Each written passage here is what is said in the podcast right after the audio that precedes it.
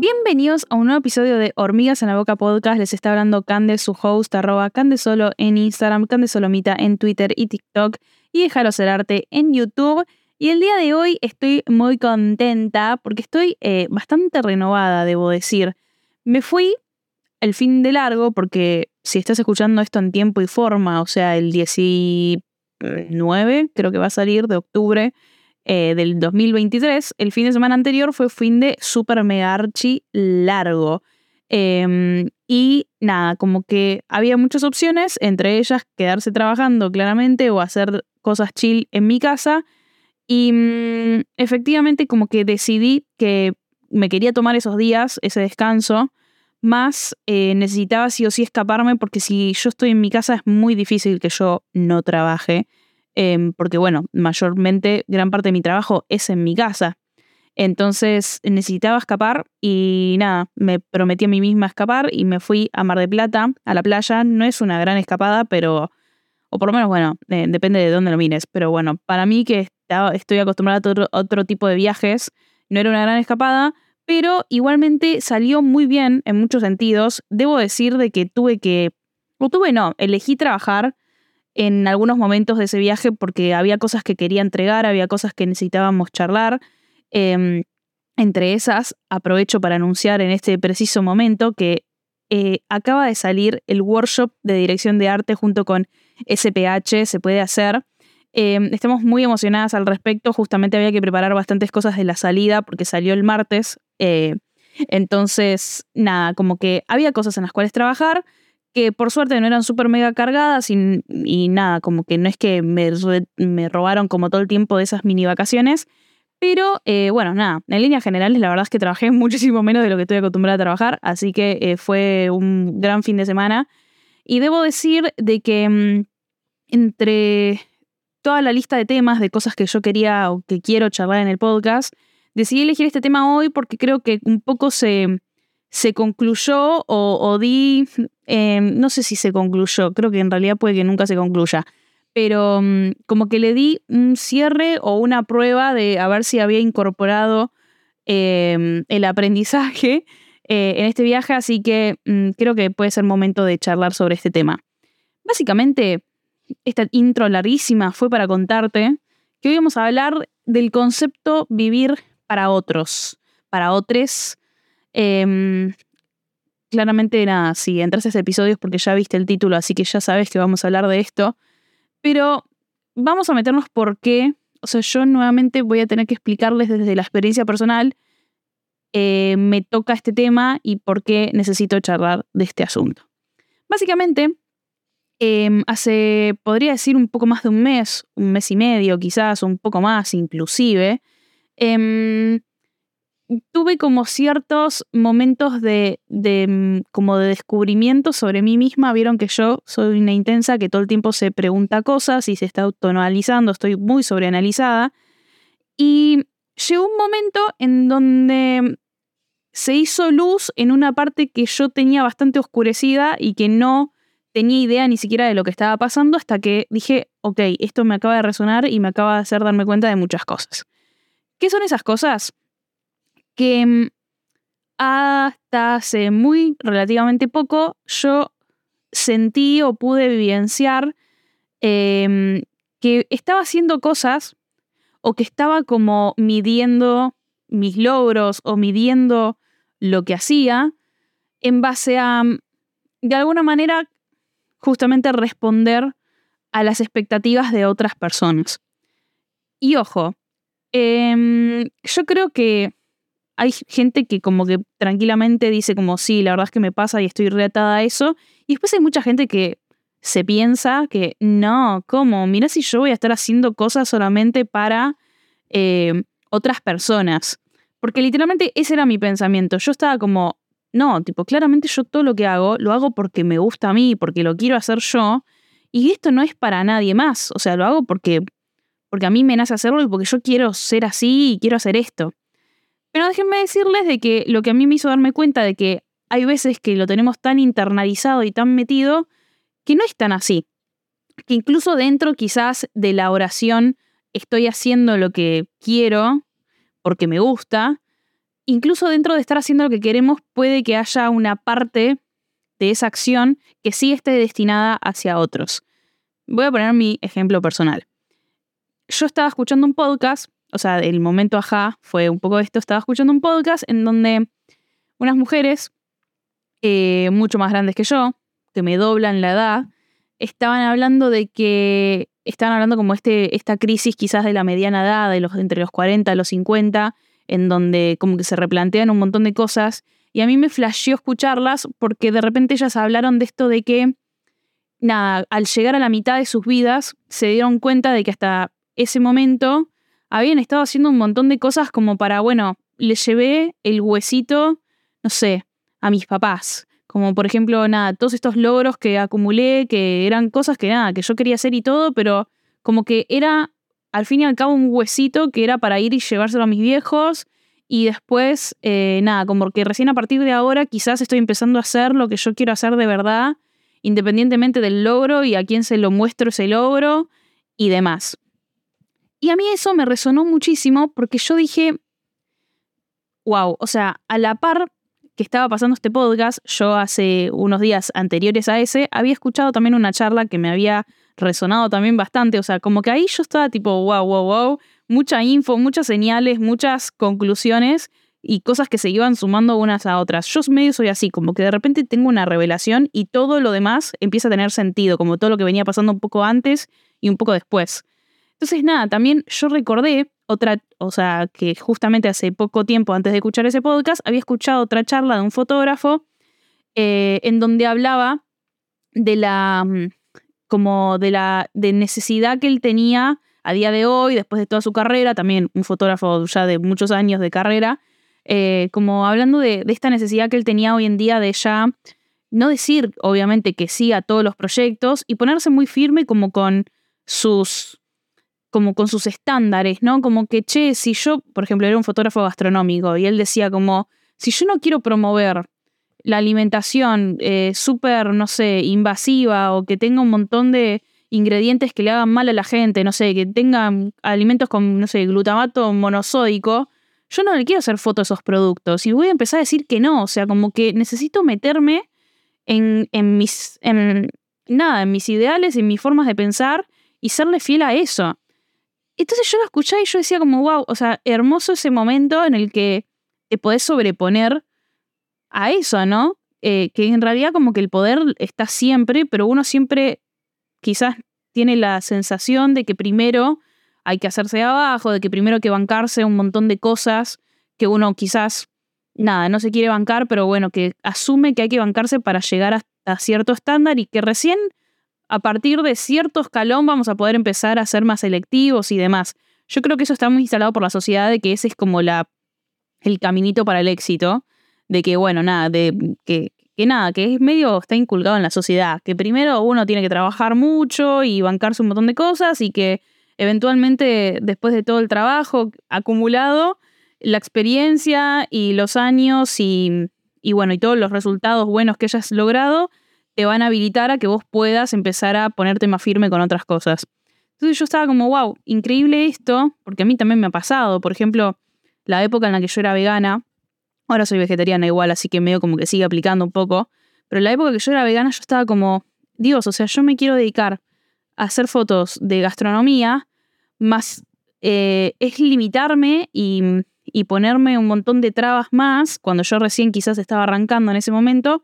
decirle que no a posibles emprendimientos que cocinen con queso, que cocinen con carne. Y yo en un punto como que en ese momento yo decía como, che, yo no quiero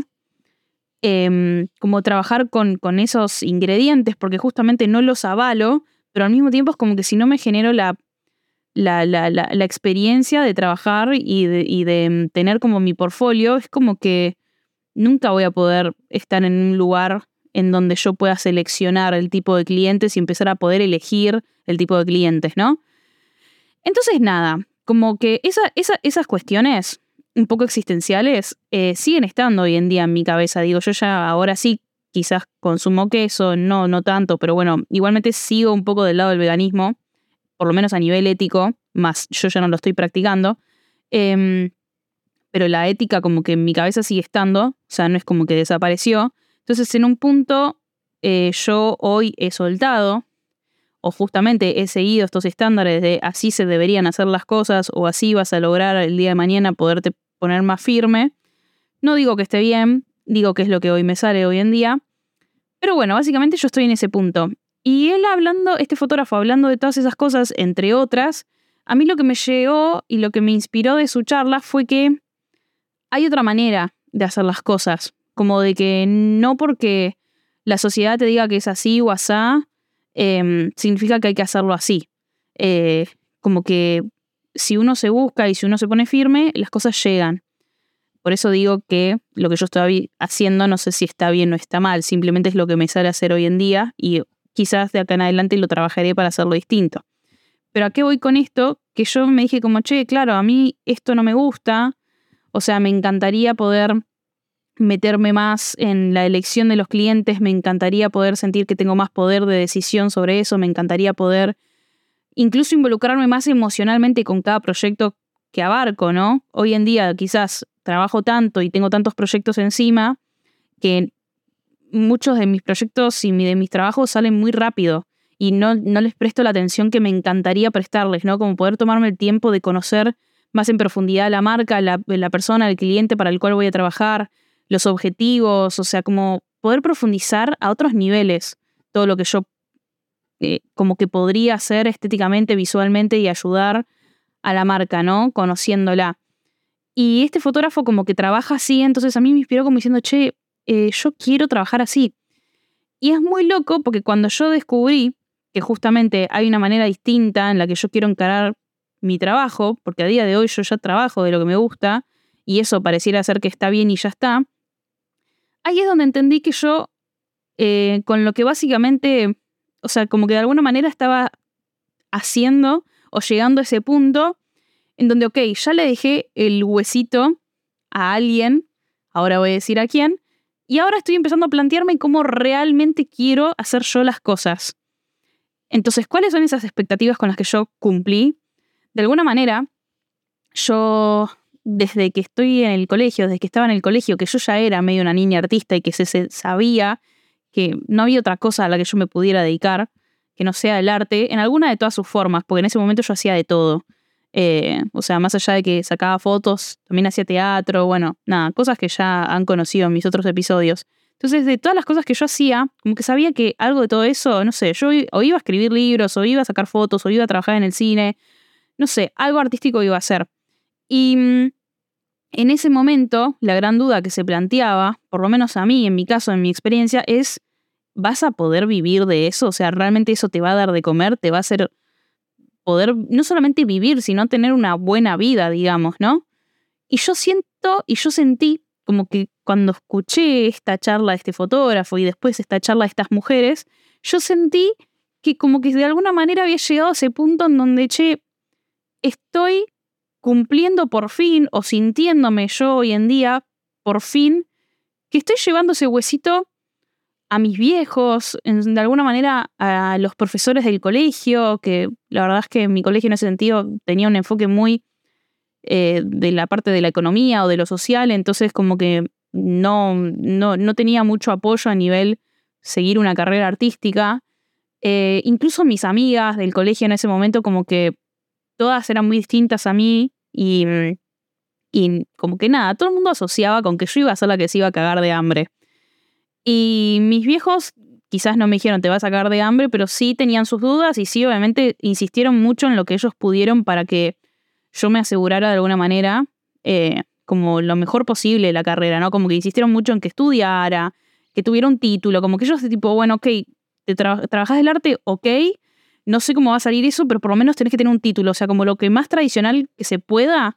hacelo para asegurarte de alguna manera como ese éxito o esa, o esa buena vida de alguna forma, ¿no? Entonces yo dije como, claro, yo hasta este punto, tipo, siempre, eh, o sea, nunca me pude sobreponer a decir como, che, no, la verdad no, no voy a hacer, no voy a trabajar del arte porque me puede llegar a ir mal o lo que sea, como que siempre fue como, bueno, ok, yo voy a tener que vivir de esto porque no me queda otra. Eh, no que no me queda otra, pero es que no, realmente no me sale, o sea, no me saldría trabajar o intentar vivir de otra forma. Em, así que voy a tener que trabajar de esto, pero lo que voy a tener que demostrar es de que puedo trabajar de esto, y no solamente que puedo, sino que me va a ir bien, y si puedo inclusive demostrarles que me va a ir mejor que a ellos, que, me puede ir mejor que la expectativa, que la expectativa es simplemente vivir, eh, o a veces quizás la expectativa, algunos piensan que del arte no se puede vivir y encima te va a sacar de hambre. Bueno, no, no solamente no me cagué de hambre, no solamente puedo vivir, sino que puedo vivir muy bien y puedo viajar y puedo aspirar a cosas grandes y puedo ganar lo que yo quiera ganar porque por suerte está en mis manos elegir y hacer todo para que a mi vida entre la cantidad de dinero que yo quiera, ¿se entiende? Como que no es que aspiro un trabajo, que el precio lo pone otro, o que a lo sumo lo puedo un poco negociar, pero que siempre más o menos va a estar en ese estándar. O sea, yo, no hay límites. Em, entonces yo dije, claro, yo les estoy llevando el huesito. Por suerte, estoy teniendo la bendición de darme cuenta de eso, no a los 50, no a los 40, sino a los 26 años. O sea, yo al final, todo este tiempo, estuve haciendo todo lo que tenía que hacer, tipo, no sé, hacer todo a las apuradas y meterle y buscar trabajo y sobreponerme y no, y a veces bancarme algunos trabajos incluso dentro de la fotografía o del arte que no me coparan tanto con tal de que entrara una buena cantidad de plata, o no sé, como que todas esas cosas, yo tipo, en mi cabeza era como, bueno, lo estoy haciendo para, porque es esto es vivir del arte y de lo que a uno le gusta, o sea, obviamente a veces tener trabajos increíbles y a veces hacer laburos que no le gustan tanto, pero bueno, como que el equilibrio era, estoy trabajando de lo que me gusta y me está yendo bien con eso. Y al fin y al cabo, ahora que ya probé, le probé a alguien más que se puede, ahora puedo empezar a plantearme yo como, ok, pero a partir de acá, cómo yo quiero manejar esas cosas, o sea, mi trabajo, cómo yo me planteo aceptar o no aceptar un cliente, enfocar cada trabajo que enfoque, o sea, como que me puedo tomar yo a partir de ahora el momento de trabajar solamente como yo quiero y ganar solamente lo que yo quiero ganar. Sí, como que de repente yo me di cuenta de esas cosas. Y graciosamente, cuando yo descubro que, ok, tipo, yo estoy viviendo para otros, para mis padres, para mis amigos, para mi familia, para toda esa gente que en algún momento marcó o puso en duda lo que yo podía hacer, em, después me di cuenta que en realidad también lo estaba llevando a otros aspectos de mi vida, donde me di cuenta también, em, haciendo mis procesos de, fotografía autoral, digamos, eh, yo todo el año hice un taller y ahí eh, tuve la oportunidad de mostrar fotos que había hecho durante el viaje que hice a Europa a principio de año gracias al concurso que gané. Y yo comenté en ese curso que mm, había algo de, las fotos que no me gustaba, que es que las sentía muy básicas o como que no había realmente explorado o demostrado como todo lo que yo había vivido en ese viaje, como que me limité mucho a la foto estética, la foto linda de cada lugar y como que había estado muy atenta a eso y como que estuve tan a las apuradas, bueno, nada, como que expresé mucho esa sensación de que, ok, las fotos no es que están mal, me gustan, pero siento que me quedaron afuera un montón de fotos que solamente las vi y simplemente no las saqué o, o no me detuve a buscarlas. Em, y yo estaba como un poco frustrada con eso, ¿no? Como decir, che, me podrían haber quedado fotos mucho más increíbles de este viaje o que me, que me den más satisfacción, más no, más no pasó. Y ahora me queda como esa sensación agria, agria ¿no? Y la profesora en, ese, en esa charla me dice que lo que se notaba en mi proceso, por todas las cosas que habíamos eh, trabajado y por todo lo que yo decía, que yo como que constantemente estoy, a veces incluso, haciendo para lo que voy a mostrar después. Y yo ahí entendí todavía más todo, como que dije, no, ok, tipo, efectivamente yo estoy viviendo para otros. Porque al fin y al cabo, las fotos que yo hice son las fotos que yo, por ejemplo, sé que les va bien en las redes sociales.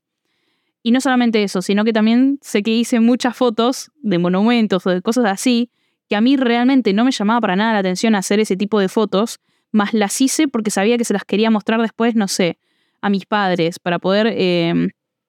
como que de alguna manera llevarlos al viaje que ellos siempre habían querido tener y que nada, que todavía no tuvieron, que no conocen. Entonces como que yo,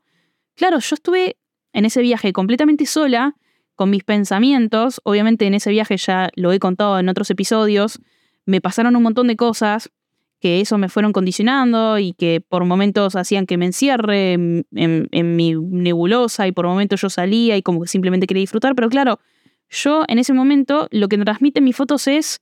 yo estaba buscando una estabilidad mental y todas mis fotos son sencillas, correctas, eh, bien encuadradas y como, y todo demasiado cuidado, pero demasiado cuidado para el ojo ajeno, para que después esta foto sea posteada y le vaya bien, porque a todo el mundo le encanta la foto de ese estilo, ¿se entiende? Y yo dije como, no puede ser, no puede ser que me esté dando cuenta ahora de realmente hasta qué nivel yo estoy haciendo cosas para el resto. Y si bien esto fue como una larga eh, eh, como introducción de experiencias personales, creo yo que hay muchas razones, o yo me hice muchas preguntas de por qué uno hace, cada uno hace individualmente lo que le, lo que le sale, a veces para contentar a otras personas. Y no solamente para contestar, sino para mostrar, para aparentar algo. ¿Por qué hacemos esto? ¿Por qué buscamos tirarle el hueso a alguien? ¿Por qué queremos cumplir las expectativas de otros? ¿Por qué queremos caerle bien al otro todo el tiempo? ¿Por qué lo hacemos hasta un punto en donde desconocemos o no, nos damos cuenta de realmente lo que queremos nosotros? ¿Por qué? ¿Por qué estamos tan atentos a eso? ¿Queremos pertenecer? ¿Estamos buscando que alguien más nos valide? ¿Hasta qué punto también lo hacemos por comparación, ¿no? Por, porque, bueno, no, porque este hizo tal cosa y entonces yo debería hacerlo así. Em, o incluso para decir, ah, mira, este hizo tal cosa y yo lo pude hacer mejor, ¿no? Como querer esa sensación de competencia y de, y de superar al otro, de superar las expectativas de los demás, como que yo creo que hay una necesidad de, de, de justamente esto, de no solo de buscar una validación, sino de que lamentablemente, en este caso, lo digo lamentablemente solamente en este caso, porque en realidad no me parece que sea algo malo, pero cuando uno lo lleva a este extremo, se vuelve lamentable, que es que buscamos como una caricia o una aprobación del otro porque no podemos vivir sin el otro, porque todo lo que hacemos, claramente, tarde o temprano, por mayor o menor medida, mayor o menor cantidad de personas, todo lo que hacemos lo va a evaluar otra persona, lo va a ver otra persona, y si nadie nos reconociera y si nadie nos dijera nada, como que no sé hasta qué punto terminaría de sentirse realizada esa acción, esa, ese logro, como que necesitas una confirmación, necesitamos una confirmación de que estamos por buen camino, de que lo estamos haciendo bien, no porque lo necesitemos para seguir haciéndolo bien, sino porque nos da un confort y nos hace sentir menos solos. Y aparentemente lo que más nos duele o lo que más nos molesta o con lo que más lidia el ser humano es con soportar el estar solo. Entonces, como yo no me quiero sentir sola, como yo quiero sentir que soy importante, que hago algo bueno, que me va bien y demás, voy a buscar que el otro me valide. Y como les digo, siento que esto es algo de la naturaleza humana y que no hay que escaparle. O sea, como que siento que hay que asumir y entender que sí, todo lo que vamos a hacer,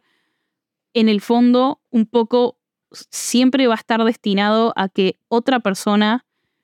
te acaricie y te diga, bien, es por ahí, o che, qué bueno esto que hiciste, porque,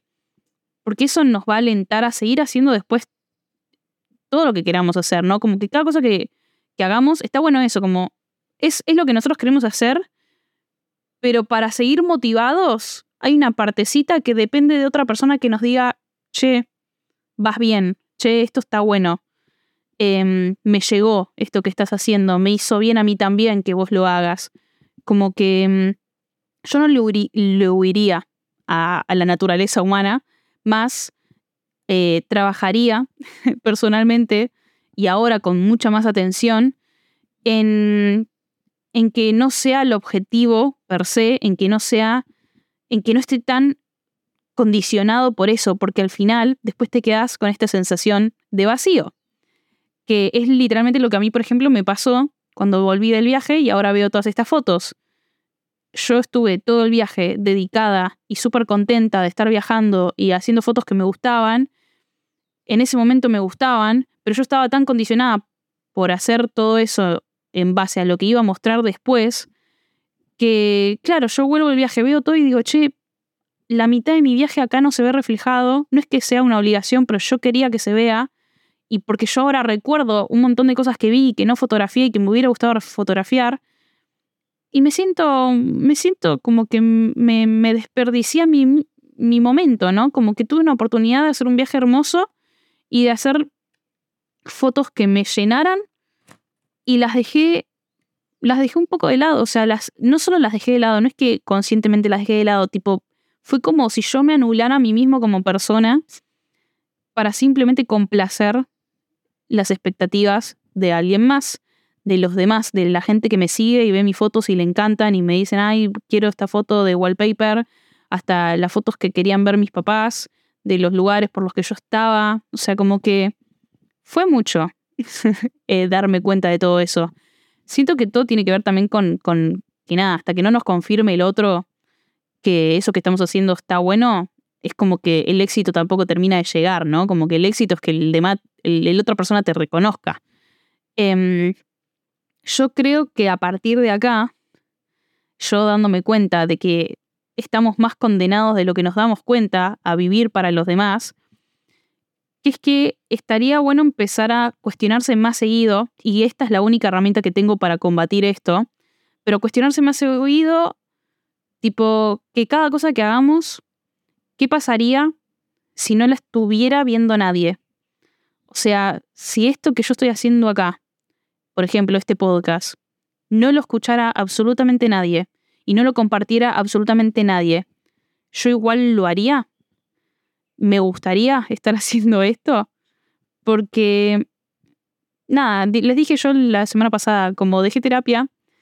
a mí me hace muy bien sentarme y hablar y expresar mis ideas y bajar y desarrollar y como guionar un poco, como me, me, hace muy bien este cable a tierra y pienso que, no sé si en formato de podcast,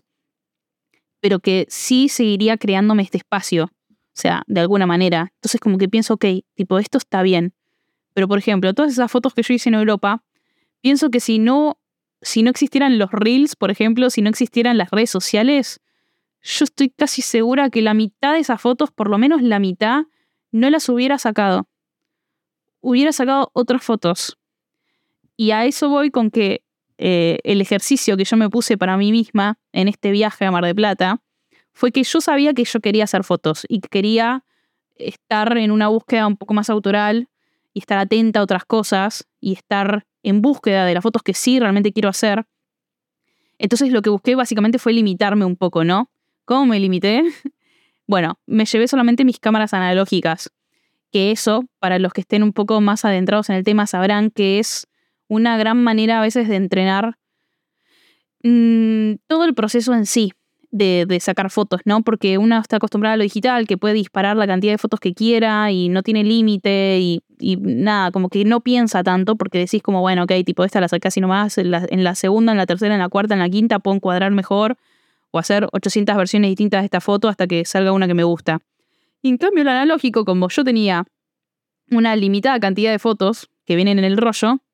no estás disparando por disparar y no, eh, no te lo tomas tan a ligera. Es como que, bueno, ok,